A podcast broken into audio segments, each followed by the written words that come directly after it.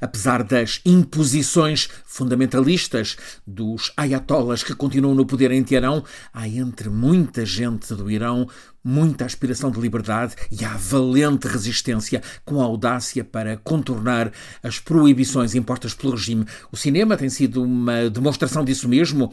O realizador Jafar Panahi, premiado com palmas, leões e ursos de ouro em festivais Cannes, Veneza, Berlim, ele está detido em Teherão, prisão domiciliária por seis anos, por no cinema fazer o que dizem ser propaganda contra o regime, mas apesar de detido, o Panaí continua a arranjar maneira de fazer cinema, mobiliza equipas que trabalham com ele. Precisamente neste setembro levou ao Festival de Veneza um filme, No Beers, Os Ursos Não Existem, que contou a crítica internacional, contou-nos aqui o Tiago Alves, foi muito aplaudido no festival.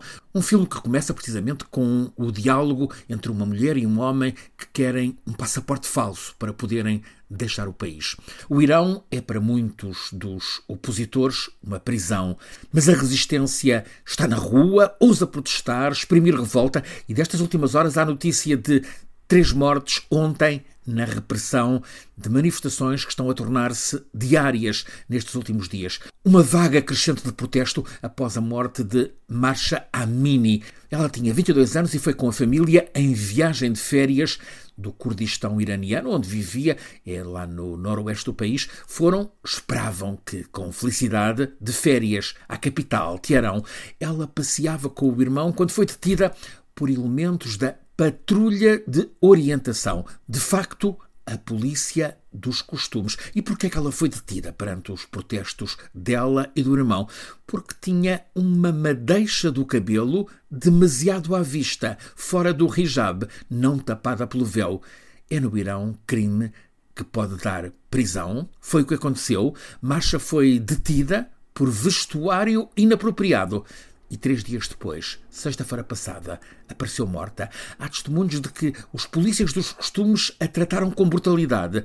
Ao empurrarem-na para dentro do carro da patrulha, a cabeça dela terá batido com violência na carroceria do automóvel. Esta morte, em circunstâncias obscuras, suscita todas as suspeitas, a notícia espalhou-se pelas redes sociais e disparou a revolta. O funeral de Marcha, no sábado, foi uma manifestação contra o regime.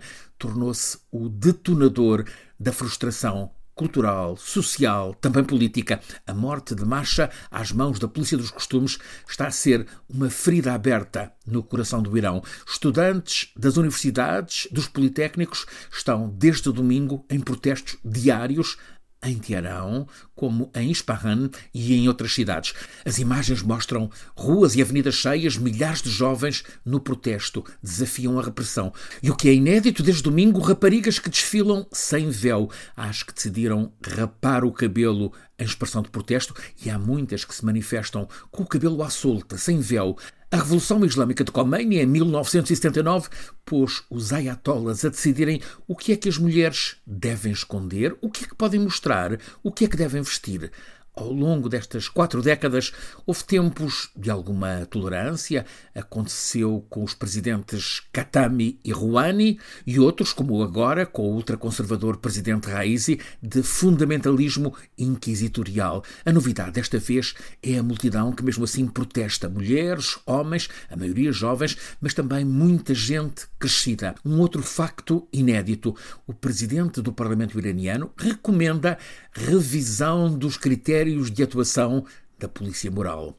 A polícia sentiu-se na obrigação de arranjar uma justificação. Diz que Marcha teve morte súbita por um infarto, mas a desculpa não está a convencer. Há relatos de Teherão de que nunca se sentiu, como nestes dias, uma tão grande distância entre o poder teocrático no topo do Estado iraniano e os jovens, com muitas mulheres à cabeça, que gritam por liberdade merecem respeito e admiração. Não pode ser subestimada a determinação do regime que sempre tem feito tudo para blindar o poder, mas as imagens que chegam da noite e da madrugada em Teherão mostram ruas cheias de gente sem medo, muitas mulheres, muitas sem véu.